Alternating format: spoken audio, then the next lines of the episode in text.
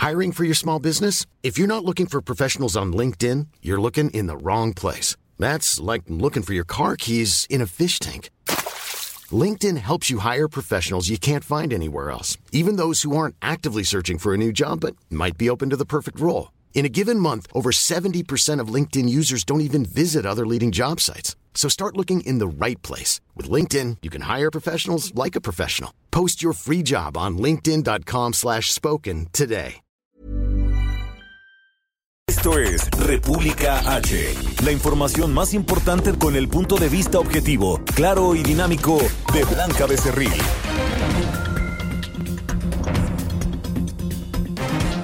Hola, hola, muy buenas noches. Hoy es viernes 29 de enero de este año 2021. Yo soy Blanca Becerril. Esto es República H. Son las 9 de la noche en punto.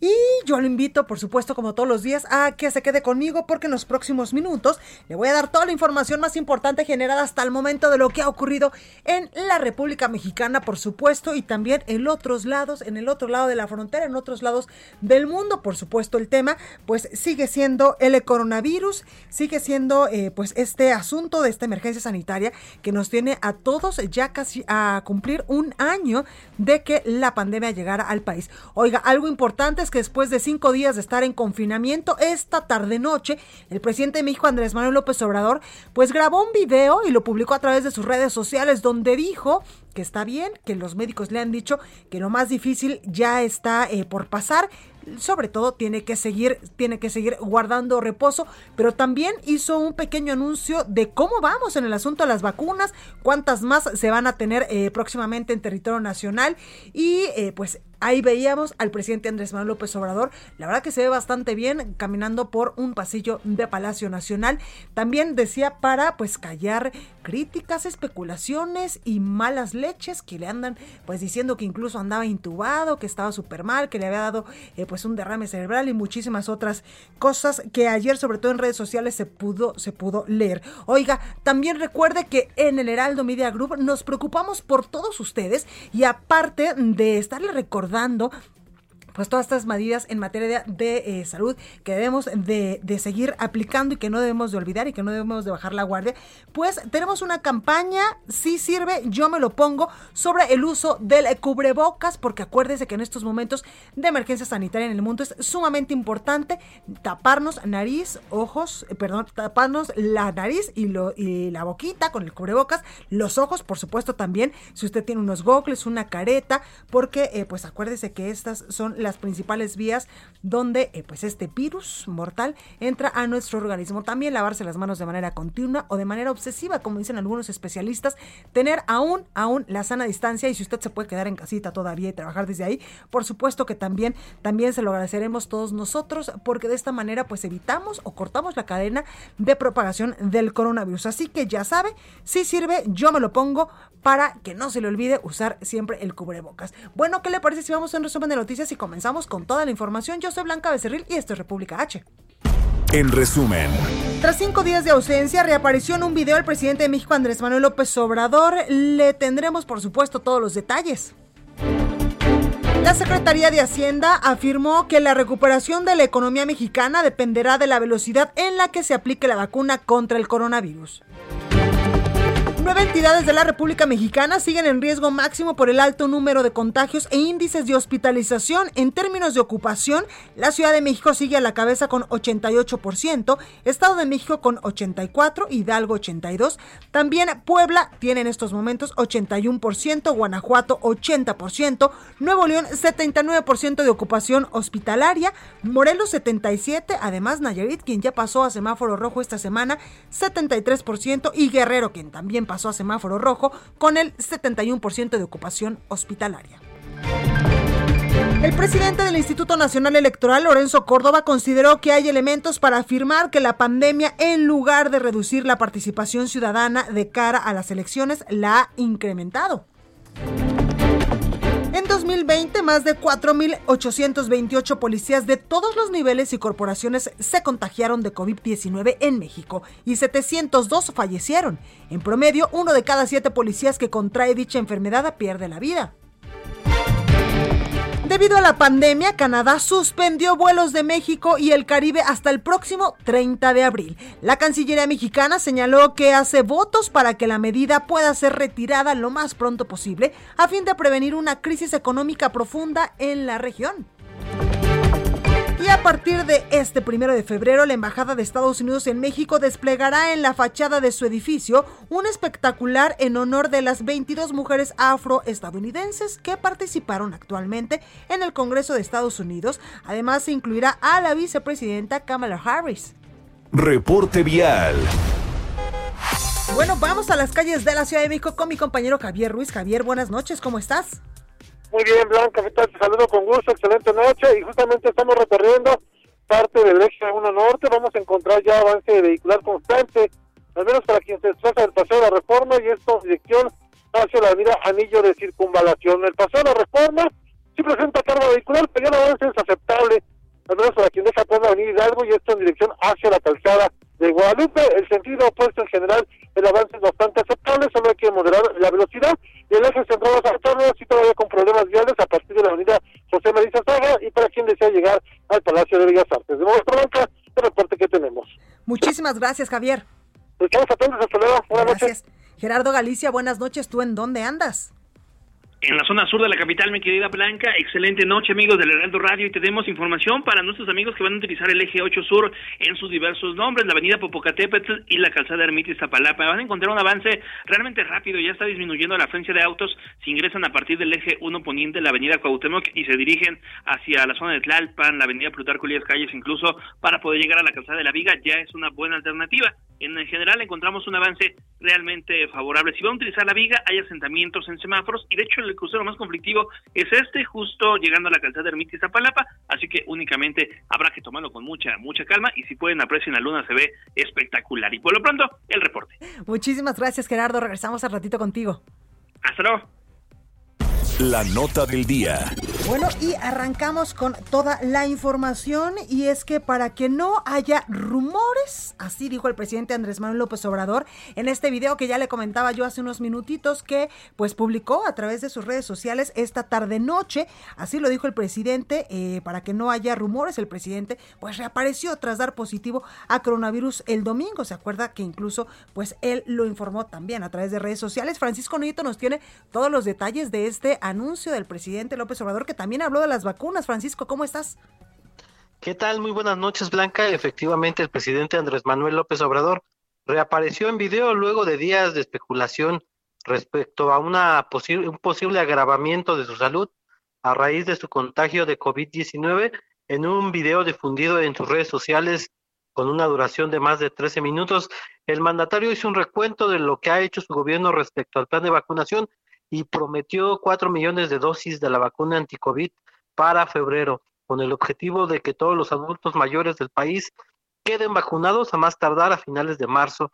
Agradeció a quienes manifestaron su preocupación eh, por su salud, como, como mandatarios de otros países, así como amigos, incluso a sus adversarios políticos, quienes también desearon su pronta recuperación. El mandatario dijo que los doctores que lo revisan le dicen que está pasando la etapa crítica y bueno, pues eh, reapareció, dijo el presidente, para evitar malos entendidos. Eh, está ahorita en reposo, dice que eh, pues no estaba, hoy apareció con un, con un saco y con una corbata, dijo que no, que no está así vestido en los días que convalece, pero que lo que se acicaló, así dijo el presidente, para aparecer en este video y decirle a los mexicanos que está trabajando para encontrar, para lograr, para traer la la vacuna a México. Explicó que la próxima semana podría llegar eh, un cargamento de la vacuna Sputnik, eh, que el 10 de febrero podría también ya reaparecer o reintegrarse las vacunas que Pfizer quedó a deber a México y que también se están buscando otros laboratorios para que en, en, el mes de febrero pues se comience con la vacunación de todos los adultos mayores. Pues fue parte del video que hoy circuló hace unos minutos por parte del presidente López Obrador. Pues ahí la información, Francisco, gracias. Buenas noches. Gracias. Y precisamente de esto que nos contaba mi compañero Francisco, tenemos eh, algunos audios de lo que decía el presidente de México, Andrés Manuel López Obrador, como ya se lo decíamos, tras cinco días de estar pues en este aislamiento después de dar positivo a coronavirus. Uno de ellos es cuando precisamente dice, tranquilos, tranquilos, para que no haya rumores ni especulaciones. Aquí estoy reportando, me escuche. Ahora me presento con ustedes para que no haya eh, rumores malos eh, entendidos. Estoy bien, aunque todavía tengo que guardar reposo. Eh, ahora me acicalé así como estoy para comunicarme con ustedes, pero no estoy en estos días, no he estado así portado otra ropa. Eso sí, he estado trabajando, he estado muy pendiente de todos los eh, asuntos eh, públicos y muy pendiente en particular de la pandemia. Entrevista. Y precisamente, ¿qué le, ¿qué le parece si hablamos pues de la otra pandemia? Y es que la economía mexicana sufrió durante el año 2020 su mayor contracción en décadas de 8.5% a tasa anual, provocado pues, principalmente, por supuesto, por el desplome en la industria del país ante los cierres forzados por la pandemia de coronavirus, según datos preliminares publicados este viernes por el Instituto Nacional de Estadística y Geografía. Y para hablar más al respecto, tengo literalmente a un experto experta en estos temas, Valeria Moy, directora general del INCO. Valeria, ¿cómo estás? Hola Blanca, buenas noches. Gracias. Oye, pues nos está yendo mal económicamente y como ya lo decía, pues hay dos pandemias en el país. Una es la del sector salud y otra pues es la económica. Sin duda, ya lo decías tú en la introducción, el PIB cayó 8.5% durante 2020 desde luego ya vimos los datos, es una de las peores caídas en la historia económica reciente del país y si hacemos números un poquito más atrás, es la peor caída económica en 88 años. En 1932 hay por ahí un registro de que la economía mexicana cayó 14.3%, pero claro, Blanca es otro país, ¿no? Nada que ver el, el México de 1932 con el México de 2020. Entonces sí, podemos compararlo, pero es al final del día un ejercicio académico. Esta caída de 8.5% pues sin duda es la más grande que tenemos, de la que tenemos registro con la forma de medir el PIB que tenemos hoy en día. Claro. Oye, Valeria, eh, tú que sabes mucho de estos temas, ¿qué es lo que nos está faltando para, para reactivar poco a poco la economía? Entendemos que pues en estos momentos es sumamente complicado, pero me imagino yo que pues los gobiernos deben de poner las pilas, por ejemplo, para hacer planes, estrategias, apoyos a pequeños y medianos empresarios y a los grandes empresarios que pues también son los principales eh, eh, o la principal fuente de empleo de este país. Yo creo que tocas un tema bien importante, porque uno es de dónde veníamos, ¿no? Veníamos de 2019, donde la economía también decreció, y entonces la pregunta que vale la pena hacerse es, ¿qué pasó en el 2019 que generó una caída en la economía? Exacto, en el 2019 no solo no teníamos pandemia, no pasaba nada en el mundo al cual pudiéramos voltear y echarle la culpa de nuestro decrecimiento. Básicamente en 2019 se tomaron decisiones de política económica que lo que fueron haciendo fue ir expulsando poco a poco la inversión del país, claro, con un resultado que se tradujo en una caída del PIB de 0.3%, que podríamos decir, claro, frente al menos 8 que tuvimos el 2020, menos 8.5, el menos 0.3 pues es muy pequeño, pero no es normal, Blanca, la economía mexicana no suele caer, es rarísimo que la economía mexicana decrezca, porque además la población siempre crece. Entonces, cuando llega la pandemia, pues nos agarra económicamente en muy mal lugar y aparte, como bien decías, pues se ha mandado una señal de que no va a haber apoyo fiscal. El apoyo fiscal que ha dado México, estirando la liga y de verdad estirando la liga y contando apoyos que no necesariamente deberían de, deberíamos de contar, más o menos suma el punto cinco por ciento del PIB. Es de los países que menos apoyos ha dado a su economía. Bueno, hace poco salió un, dato de Moody's, ¿no? Analizó 84 economías y México queda únicamente por arriba de Uganda en montos de apoyo, únicamente por arriba de Uganda en el lugar 83 de la economía pues que menos ha ayudado a sus a sus trabajadores, a su clase trabajadora, al sector empresarial. Exactamente. Oye, Valeria, y esto también se le puede atribuir a que, pues, del lado eh, del gobierno federal, pues, está muy mal estigmatizado al sector empresarial.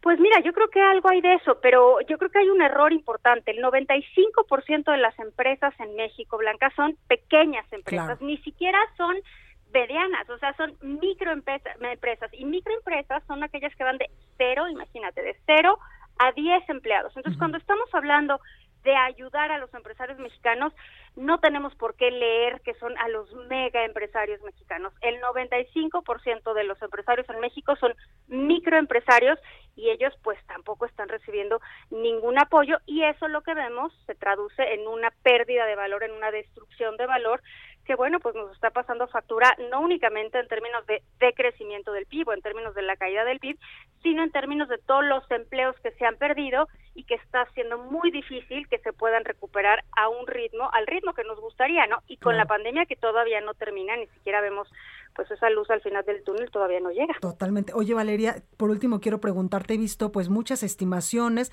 del Fondo Monetario Internacional y de otras eh, pues de otras instancias de este nivel donde pues nos dicen que incluso a México nos podría tomar hasta seis años recuperar más o menos el crecimiento que traíamos. Sí, y eso sí es muy mala noticia, porque, por ejemplo, el Fondo Monetario Internacional trae una expectativa de crecimiento para México en el 2021 de 4.3%. Si un año cae es 8.5% y al año siguiente te recuperas, entre comillas, 4.3%, pues en realidad, Blanca, no es una recuperación, es únicamente un rebote. Y en ese sentido, yo sí creo que nos va a tomar pues bastantes años recuperarnos de esta caída y si lo hacemos per cápita, si estimamos una recuperación per cápita por persona, la recuperación no va a llegar hasta 2032 más o menos. Así que sí, el daño que se generó en 2019 y en 2020 está saliendo carísimo para el país. Pues ahí, ahí los datos, Valeria Moy, directora general del IMCO. Muchas gracias como siempre. Al contrario, Blanca, encantada. Gracias. Bueno, pues ¿qué le parece si vamos hasta Jalisco con mi compañera Mayeli Mariscal? Porque se confirmó a pacientes portadores de nuevas cepas de Sudáfrica y de Brasil de coronavirus. Y eso lo anunció hoy el gobernador Enrique Alfaro. Mayeli, buenas noches, ¿cómo estás? Hola, ¿qué tal Blanca? Muy buenas noches, un gusto saludarte a ti y a tu auditorio. Eh, sí, el día de hoy las autoridades estatales confirmaron que en Jalisco ya hay cuatro casos de pacientes con la variante sudafricana o brasileña del SARS-CoV-2 y eh, que podría llegar a ser una cepa más contagiosa y ya fueron notificadas también, comentarlo, al Instituto de Diagnóstico y Referencia Epidemiológica, LINDRE, y esto se detectó gracias a un estudio que coordinó la Universidad de Guadalajara en donde eh, estos casos de la variante 484K es una variante identificada, como eh, les comento, sudafricana o brasileña. Y bueno, se estarán iniciando una serie de estudios de secuenciación, esto para eh, pues medir justamente los efectos que puedan tener y en términos de salud pública, pues también detectar estas implicaciones o alcances de esta variante porque podría ser más contagioso, tener efectos eh, pues graves o más graves en los pacientes en cuanto a complicaciones o incluso también se estaría verificando eh, los efectos que puedan tener eh, con la vacuna, si es que realmente quedarían inmunizados quienes reciban la vacuna y porten este esta variante del coronavirus. Así es que, pues bueno, este estudio se estará realizando en coordinación con la Universidad de Guadalajara y el INDRE y eh, pues por supuesto también estaremos al pendiente. Eh, las cifras todavía del COVID aquí en la entidad siguen a la alza. Y por cierto, el día de hoy el gobernador también amplió las medidas de restricción hasta el próximo 12 de febrero, cuando se estaría anunciando un plan anual ya para afrontar el COVID, Blanca. Pues ahí, ahí la información, Mayeli, gracias. Hasta luego, excelente noche. Entrevista. Bueno, y tengo el gusto de saludar esta noche a Antonio Lascano. Él es miembro del Colegio Nacional y fundador del laboratorio El Origen de la Vida en la UNAM. Muy buenas noches, doctor, ¿cómo está? ¿Cómo le va, doña Blanca? Buenas noches. Muy bien. Oiga, pues cuénteme, ¿cómo está viendo usted esta emergencia sanitaria del coronavirus? Lamentablemente, todos los días damos nuevas cifras donde pues eh, estamos subiendo y subiendo y subiendo, incluso eh, pues a nivel internacional en la cantidad de personas que han perdido la vida lamentablemente a causa de este coronavirus. Bueno, yo creo que efectivamente la pandemia parece haberse salido de control en muchas partes del mundo, pero hay lugares donde parece haber haberse salido más de control. Y uno de esos casos es la situación mexicana, en donde yo creo que hay eh, nombres que uno puede citar como responsables de la situación tan trágica que estamos viviendo.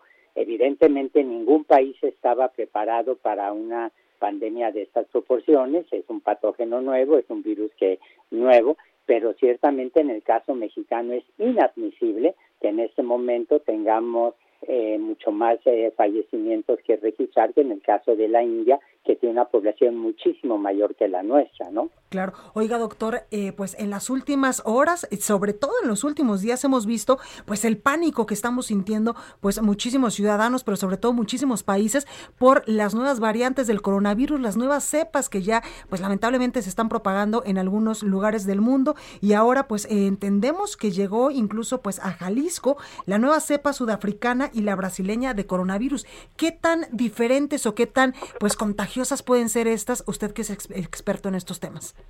Bueno, mire, eh, yo no soy virólogo, yo trabajo con RNA, es una molécula que nos interesa mucho a los que trabajamos en origen de la vida, porque eh, tenemos muchas evidencias para sostener que es más antigua que el DNA, que es mucho más estable, y no tiene nada de raro que los virus de RNA estén mutando. De hecho, en mayo del año pasado, en un artículo que publicamos el doctor José Ramón Cosigo y yo en el New York Times, hacíamos notar la necesidad de que hubiera vigilancia epidemiológica constante para ver la aparición de nuevas variantes. No son cepas todavía en el sentido en que lo definen los médicos o los virólogos, sí son variantes y no tiene nada de raro eh, por varias razones. En primer lugar, porque los virus de RNA mutan mucho más rápidamente que los virus de DNA. Un virus de RNA muta en promedio un millón de veces más rápidamente que una, un sistema biológico basado en el DNA. Y en segundo lugar, cada vez que tenemos una persona nueva que se infecta, lo que el virus está encontrando es con un campo fértil para estar mutando. Es decir, en este, en este momento tenemos millones y millones de personas que representan oportunidades para que el virus esté cambiando. Eh, los, las variantes eh, que la gente llama la variante sudafricana, la variante inglesa, la variante eh, española, etcétera, la brasileña, en realidad era previsible que se extendieran muy rápidamente porque ahora los virus viajan en avión. Por eso uno tiene que entender la decisión que hay, por ejemplo, del premier canadiense, del señor Trudeau, que suspende vuelos eh, hacia México y hacia el Caribe ante el riesgo que vayan a llegar variantes locales. Eh, en primer lugar. En segundo lugar, lo que hace especialmente peligrosa la variante inglesa B117 y la sudafricana es que se transmite con mucha mayor rapidez. No es más virulenta, no hay nada que indique en este momento con certeza de que son variantes más virulentas, pero como se transmiten más rápidamente, se comprende que dada la saturación del sistema de salud a nivel nacional, el que tengamos ahora mayor número de personas infectadas, una proporción de la cual se va a enfermar con severidad y puede terminar en el hospital, terminaría creando una crisis todavía mayor que la que estamos viviendo. Totalmente, doctor, y qué importante esto que nos dice porque pues esa es una de las cosas buenas o malas que nos ha dejado también este mundo ya globalizado donde pues puedes estar, visitar o trabajar en cualquier lugar del mundo, pero también con estas condiciones de que puedes enfermarte o ser eh, pues el portador y transmisor de un montón de virus. Así es, pero mire, en el caso de lo que estamos viendo con con esta, esta diversidad de variantes del SARS-CoV-2, habría que decir que las medidas de contención que tenemos, que conocemos, funcionan para las variantes. Ah, Hay que usar, aprender a usar el cubrebocas doble, probablemente quirúrgico, en lugar de estos cubrebocas con lentejuelas o que hacen juego con la corbata de tela, hacerlos eh, con varias capas de tela o usarlos el cubrebocas quirúrgicos en primer lugar, mantener la sana distancia, recordar que es importante estar en lugares ventilados, porque las gotitas de saliva donde esté el, el virus van a ser arrastradas por las corrientes. Mire, hay un dato que es mínimo pero importante. Supóngase que usted está en la calle esperando que llegue el autobús. Si uno está eh, aislado del resto de las personas y con una distancia razonable, la probabilidad de quedarse infectado es muy baja. Pero si yo me recargo en una pared, por ejemplo, entonces ya disminuye la probabilidad de estar rodeado por corrientes de aire que dispersen al virus. Pues realmente, incluso estando al aire libre, es importante tener presentes esas medidas. Pues ahí lo eh, tenemos. así es. Y la otra cosa, si me permite decir lo que es muy importante, todos los datos que tenemos indican que las vacunas que se están probando, que se están aplicando, son vacunas que detienen a las variantes. Pues en el laboratorio podemos tener anticuerpos que no son tan eficientes, pero una vacuna despierta una variedad enorme de mecanismos inmunológicos en la Muchísimas gracias, doctor. Gracias, doctor. Vamos a un breve corte. Continúa escuchando a Blanca Becerril con la información más importante de la República en República H. Regresamos. Estamos de regreso con la información más importante de la República en República H, con Blanca Becerril, transmitiendo en Heraldo Radio.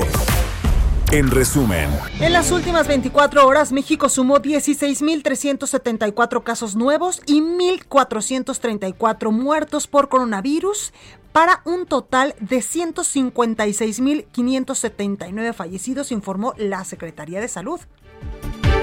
La Ciudad de México continuará en semáforo rojo la próxima semana pese a una ligera disminución en los ingresos hospitalarios y en los contagios.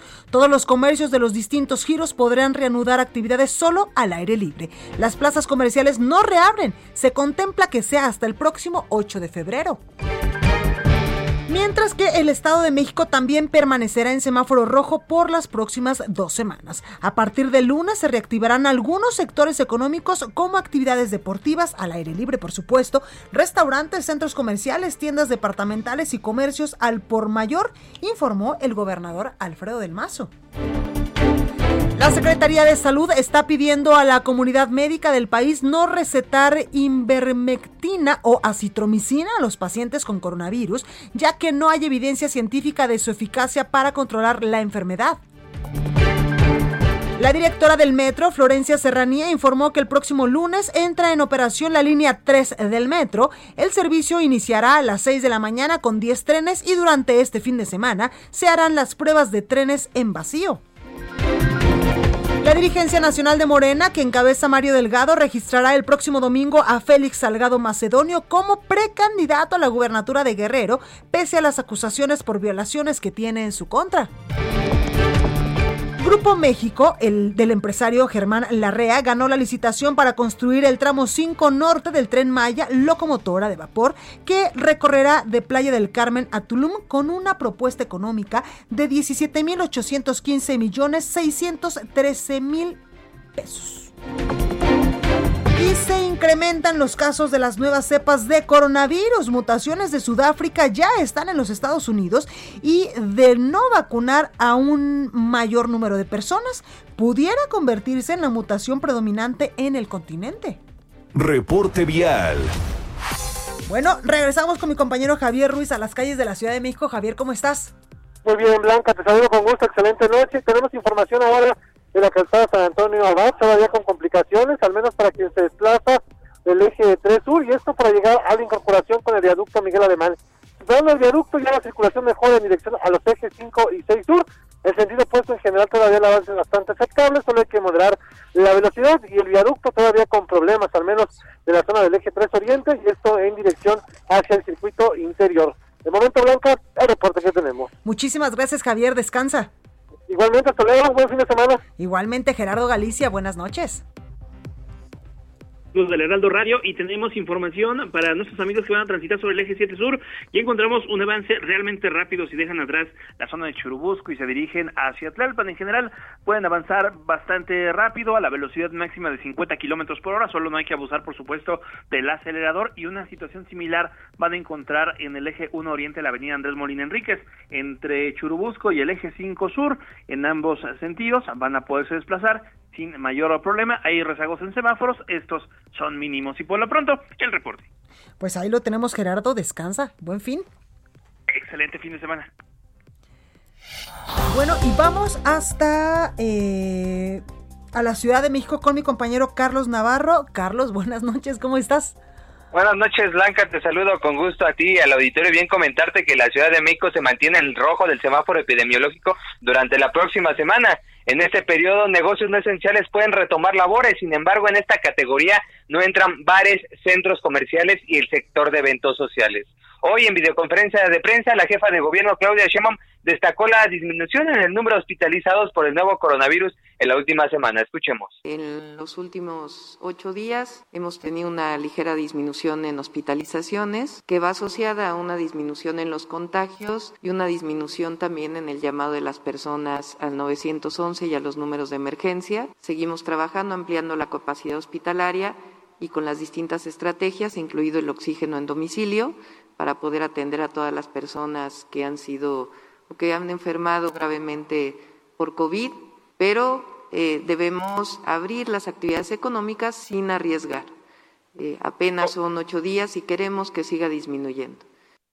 Comentarle a nuestros radioescuchas que el pasado 19 de enero se reportaron en la Ciudad de México un total de 7.491 personas hospitalizadas por COVID-19, mientras que el 28 de enero se dio reporte de 7.244, o sea, una disminución de 247 hospitalizados por COVID-19. Poco a poco se va presentando esta disminución en el caso de hospitalizaciones por el nuevo coronavirus. El director general de Gobierno Digital de la Agencia Digital de Innovación Pública, Eduardo Clark, explicó que con base a la literatura científica han llegado a la conclusión en la que los lugares abiertos no representan tanto riesgo de contagio como los cerrados. Es por ello que con el programa Activar sin arriesgar han decidido priorizar las actividades en espacios abiertos e impulsar la economía local. Escuchemos.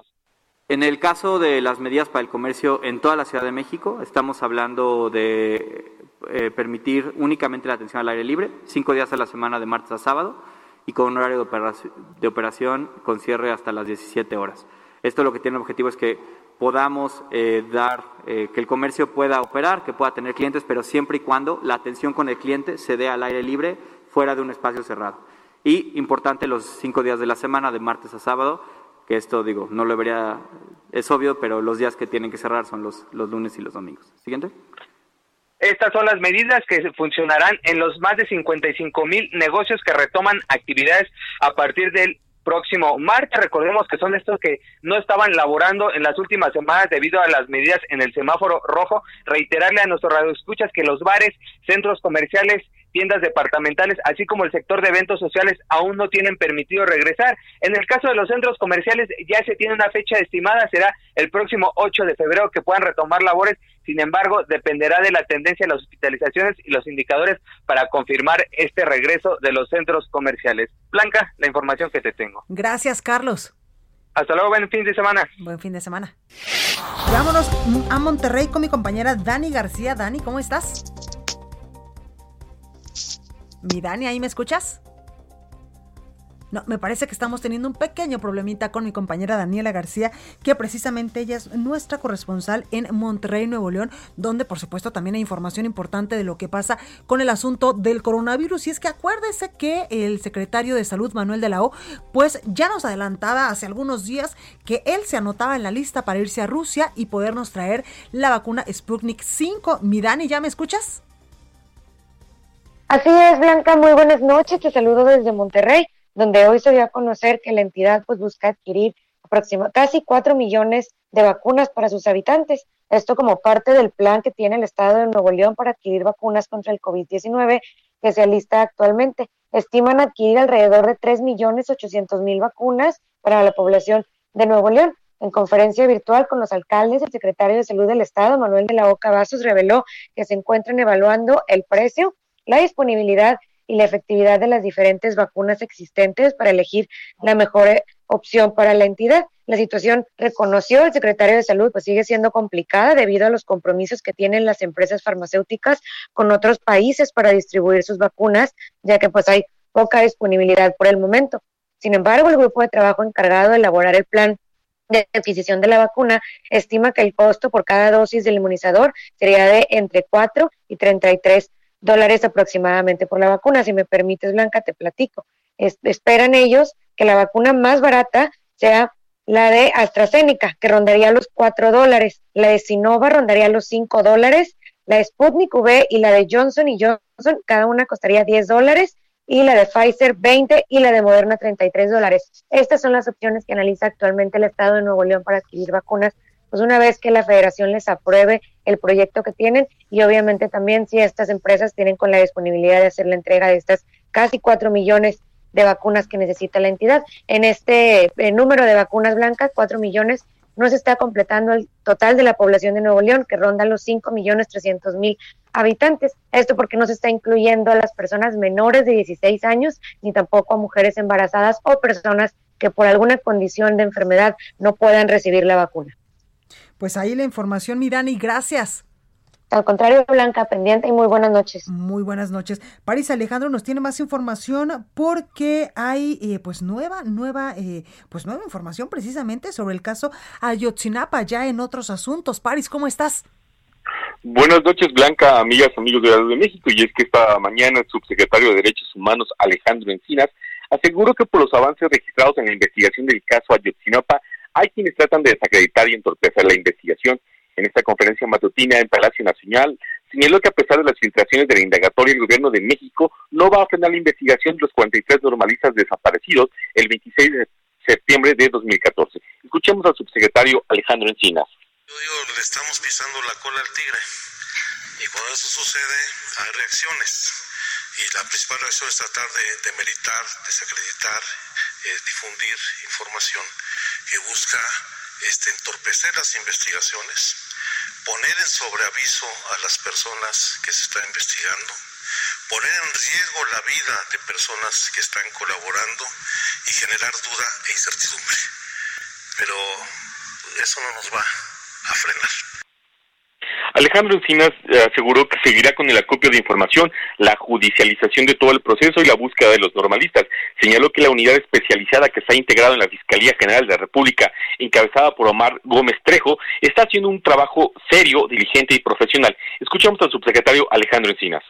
Entonces podrá haber infiltraciones, podrá haber periodicazos, pero nosotros vamos a seguir haciendo nuestro trabajo apoyando a la Fiscalía General de la República, contando con la colaboración del GIEI, el seguimiento que hace la Oficina de la Alta Comisionada de Naciones Unidas en materia de derechos humanos y la Comisión Interamericana de Derechos Humanos, pero particularmente en atención al compromiso que el presidente de la República ha establecido con los padres y madres de los muchachos desaparecidos para conocer la verdad y hacer justicia dijo que se va a continuar las labores de búsqueda, que se atenderá toda la información y todo indicio que pueda conducir a conocer el paradero de los 43 normalistas. Esa es la información blanca. Muchas gracias, Paris. Buenas noches. Buenas noches. Es tiempo del séptimo arte, películas, cortometrajes, series, documentales y excelente música con Gonzalo Lira. Exactamente, y es noche de viernes y ya está con nosotros Gonzalo Lira. ¿Cómo estás, Gonzalo? Muy bien. ¿Qué tal? Hoy sí, hoy sí hice, hoy sí te presenté como te gusta. Porque luego me andas regañando. Vas a ver, ¿eh? A mí se me hace que este no te van a tocar tamales, ¿eh? El 2 de febrero, que es el día de la Candelaria menos mal que estoy a dieta. Ah, no, bueno. no, pues me equivoqué, me equivoqué la semana pasada, ya andaba, ya andaba muy cansado. No te preocupes, con, con dos o tres tequilitas a todos nos pasa. Ay, y eso que está sobre, imagínate con dos. Oye, este, pues, Cuéntanos. yo, yo les traigo recomendaciones para este fin de semana. Digo, sabemos que la Ciudad de México, como muchos otros lugares, eh, pues todavía no abren los cines, permanecen cerrados, pero también hay lugares donde hay cines abiertos. Entonces, empezaré por una pequeña recomendación de algo que se van a encontrar en las salas de cine, y me refiero a la película brasileña Bacurau, una especie de western con ciencia ficción, pero además con un tema ahí político que se desarrolla en Brasil. Nos cuenta la historia de una mujer que regresa al pueblo de su madre después de que esta señora fallece y empiezan a pasar cosas raras en el pueblo. El suministro de agua eh, se corta y a partir de ahí empieza a generarse mucha tensión entre los pobladores del lugar al mismo tiempo que llegan unos personajes externos, hombres blancos, pues que representan de alguna forma pues al, al mundo moderno, capitalista, y empiezan, digamos que a cazarlos. Entonces se vuelve una película pues verdaderamente alucinante, una locura, pero que sin sin darle muchas vueltas y jugando a la ciencia ficción, hace un comentario bien interesante sobre lo que está pasando en Brasil. Es una crítica directa a, Bolsonaro y muchas de las decisiones que está tomando, aislando a su país y dejando pues prácticamente que la gente se canibalicen entre ellos de alguna forma. Así que esa es la recomendación rápida si tienen cines. Pero fíjate, Blanca, que en estos días, particularmente hoy, hace poquitos, poquitas horas, pues vimos un fenómeno que cada vez se hace más grande en la política y alrededor del mundo, que es, bueno, que tiene que ver con la aparición ahora del presidente que salió a decir, oigan, oigan, no me, no me maten, ¿no? Este, pues, digamos que salió a reducir mucho el tema de la infodemia, las fake news y cómo estas se utilizan ya como armas políticas y pues cómo son incluso muy, muy peligrosas para, para la población. Así que traigo dos recomendaciones. La primera es una película de ficción polaca que se encuentran en Netflix y que se llama The Hater, algo así como el hater o el odiador, que cuenta la historia de un chavo, un jovencito polaco, que es eh, lo corren de, de su escuela de derecho por plagio y vamos viendo lentamente cómo es un inadaptado, un tipo pues que aparenta ser tímido, eh, que aparenta ser eh, pues alguien con dificultades para socializar, pero que realmente tiene una agenda personal muy clara y pues cuyos métodos son eh, bastante, bastante reprobables. Esto porque está enamorado de una chica, pero además tiene mucho talento para jugar con las redes sociales. Eventualmente consigue un trabajo en una agencia de relaciones públicas donde se da la tarea de hacer una campaña para desprestigiar a un gurú del fitness, ¿no? Haciendo, haciendo testimonios falsos que prueban que un producto que él está promoviendo te genera que la piel se te ponga amarilla y cómo va escalando eh, laboralmente, profesionalmente, hasta convertirse en el chico que lleva las redes sociales de dos candidatos diferentes, opositores, y a partir de ahí la película hace un comentario muy interesante precisamente sobre cómo las redes pues son muy útiles para manipular la información y cómo esta manipulación de la información eh, a todos a todos los, los que están involucrados en ello les conviene. ¿Por qué? Porque genera caos y cómo ese caos de alguna forma pues genera que las cosas se comenten y le da visibilidad a los temas y a la agenda que muchos políticos eh, pues pueden llegar a tener dentro de sus intereses. Y bueno, la película se va más allá, eh, cómo puede llegar a generar violencia y llega incluso a puntos un poco exagerados, pero que lo que buscan es dejar claro el tema. Ahora, ¿por qué lo digo? ¿Y por qué lo separo y digo que es un poco exagerada? Porque aunque pareciera que, digamos que esos límites donde se, se rebasa y se llega a la violencia pueden parecer como una obra de ficción llevada a, a términos pues demasiado álgidos, también otra recomendación de esta semana es un documental que encuentran en HBO y que se llama Posverdad, desinformación y el costo de las fake news. Pues ahí lo y que nos cuenta que nos cuenta justo este tema y digo, para muestra rapidita, el Pizzagate, este este caso en el que se acusó de que había una red de pederastas entre políticos de Washington y una pizzería y cómo llegó a una casi masacre dentro de aquella pizzería. Entonces, échenles un ojo porque creo que son temas interesantes para estos días. Totalmente, pues ahí tus recomendaciones, Gonzalo Lira, gracias. Gracias a ti. Cuídate. Igualmente. Deportes con Roberto San Germán. Exactamente, y como los viernes son de deportes, tenemos a mi querido Robert. Robert, ¿cómo estás? ¿Qué tal, mi querida Blanca? Muy bien, gracias. Buenas noches y buenas noches a la gente que nos sintoniza. Y aquí con temas álgidos como los que trae nuestro buen Gonzalo. La verdad es que buenos documentales, pero también, no sé si supiste que en la semana, la semana pasada a una jugadora del América la amenazaron por redes sociales. Sí, claro. Y no la amenazaron tranquilo, la amenazaron de muerte a ella y a su familia. Totalmente, totalmente. En todos lados, diría mi abuela, se cuecen habas. Sí, fíjate que no es la primera ocasión que sucede en la Liga Femenil, ya había pasado, y el Club América sacó hoy un desplegado o un comunicado por medio de sus redes sociales en donde están apoyando a esta niña que se llama Hanna, y también a Selena Itzel Valera Cortés, y la otra niña se llama Hanna Alexandra Gutiérrez Campos, y la están apoyando en todos los sentidos, en el aspecto laboral obviamente, en el aspecto legal y en el aspecto, este, ¿cómo se llama? También mental, porque pues sí están afectadas, ya lo dijo hoy el entrenador del América, Leonardo Cuellar, que sí les pegó bastante fuerte, porque pues le decían que no que se regresara a su casa y que si no, que ya tenía la dirección de sus papás y toda esta cuestión, y parece que es la misma persona que ha estado hostigando a las mujeres. Parece que hay alguien que se roba hasta los perfiles, es un hacker y pues les infunde miedo. Y la verdad es que tenemos que hacer algo, no puede ser posible que alguien atrás de una, de una computadora o de un teclado pueda tener esa cosa y, vivir así como que muy tranquilo, ¿no? Totalmente, totalmente. Oye, mi Robert, y otro caso que también eh, pues me llamó mucho la atención, ¿te acuerdas que en redes sociales durante estos días pues estuvo muy sonado el caso del niño Antolín, este eh, pues eh, chavito, que necesitaba de manera urgente un trasplante de pulmón y que pues todo mundo a través de nuestras redes sociales pues pudimos ver pues esta lamentable historia. Me, me dio muchísimo gusto en verdad y veía pues los comentarios en redes sociales de la gente que decía, el Canelo Álvarez sí sabe para qué es el dinero, sí sabe ayudar, sí tiene un gran corazón y es que precisamente el Canelo pues lo va a ayudar con este con este con este trasplante de pulmón. Bravo para el este niño tenía fibrosis, fibrosis en sus pulmones y necesitaba trasplantes urgentes. Como bien dices, se reunieron varios este eh, personas del medio y llegó el Canelo, y de repente sacaron un video, no, no sé si fue el día de ayer o el día de hoy, salió ya un video que está circulando en las redes, en donde está con el niño y en donde se va a hacer cargo de todos los gastos que necesite Antolín para poder vivir. Porque es así de simple. Ese niño necesitaba los trasplantes o, el trasplante de pulmón para poder vivir. No era una cuestión de que, oye, no, era para poder vivir, lo va a ayudar. Hay que recordar que Canelo no es la primera vez que ayuda, ¿eh? Ha ayudado mucho a los niños con cáncer, recordando que este gobierno les ha valido gorro, y esa es la palabra el, comprar la medicina para los niños.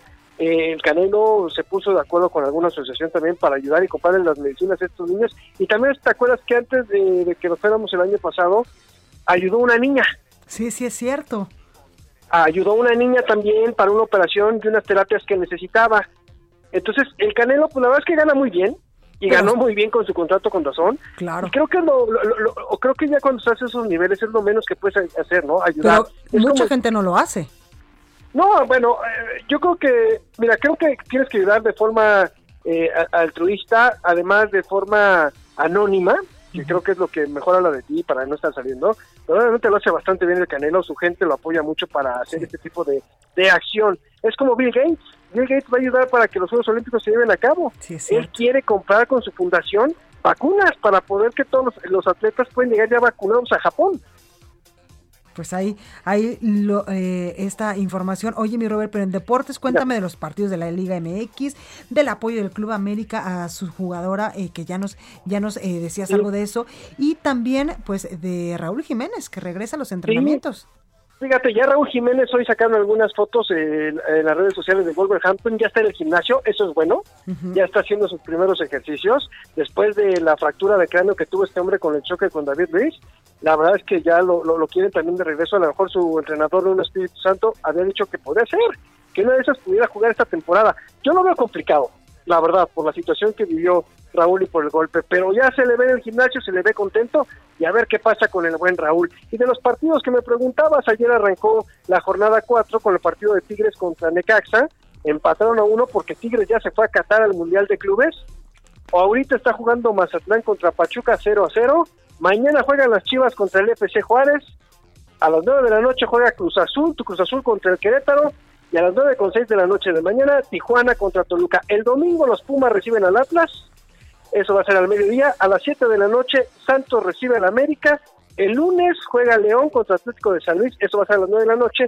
Y uno de los partidos que se había movido por lo de COVID-19 de Monterrey, que se va a jugar el martes, Puebla a las 9 de la noche va a recibir a los Rayados. Es lo que tenemos en los deportes, desgraciadamente todavía no tenemos NFL hasta la próxima semana, pero ya hay algunos datos interesantes de lo que puede pasar en este duelo de los bucaneros contra el equipo de los jefes y pues todo el mundo está poniéndole el duelo de Pat Mahomes contra, Tom Brady. Claro que Brady ha hecho un montón de cosas en los Super Bowls porque no es la primera vez que anda por ahí en este magno evento. Creo que lleva 8, ¿no? Lleva 10. Ah, ya lleva 10 con este. Ya son 10 este. 9 con los Patriotas, obviamente, y el primero con el equipo de Tampa. Y mira, hay unos datos que pueden ser interesantes y hay uno que, es, que, llama la atención poderosamente. Es los jerseys. Son lo que usan los jugadores, lo que traen sus números. Eh, ahora sí que la playera, vamos a decirlo. Eh, cuando Tom Brady juega de blanco, que han sido cinco Super Bowls, ha ganado cuatro y nada más ha perdido uno. y así pues va a jugar el 55. El equipo de los jefes de Kansas City va a jugar con su jersey de color rojo y el equipo de los Bucaneros va a jugar con su jersey de color blanco. No sé si creen en las cábalas, pero por lo menos saben que cuando juega de blanco Tom Brady, pues tienen pues, ventajas, ¿no? Ahí lo tenemos, mi Robert. Gracias, buen fin de semana.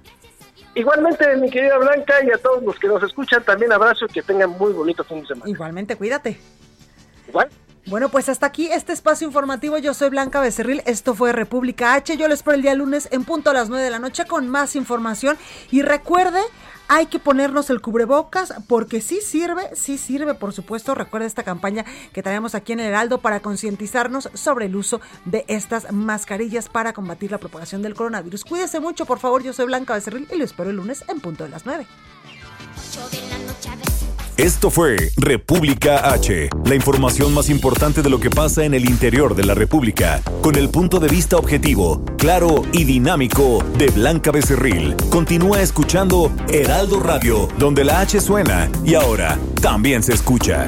Una estación de Heraldo Media Group. ACAST powers the world's best podcasts. Here's a show that we recommend.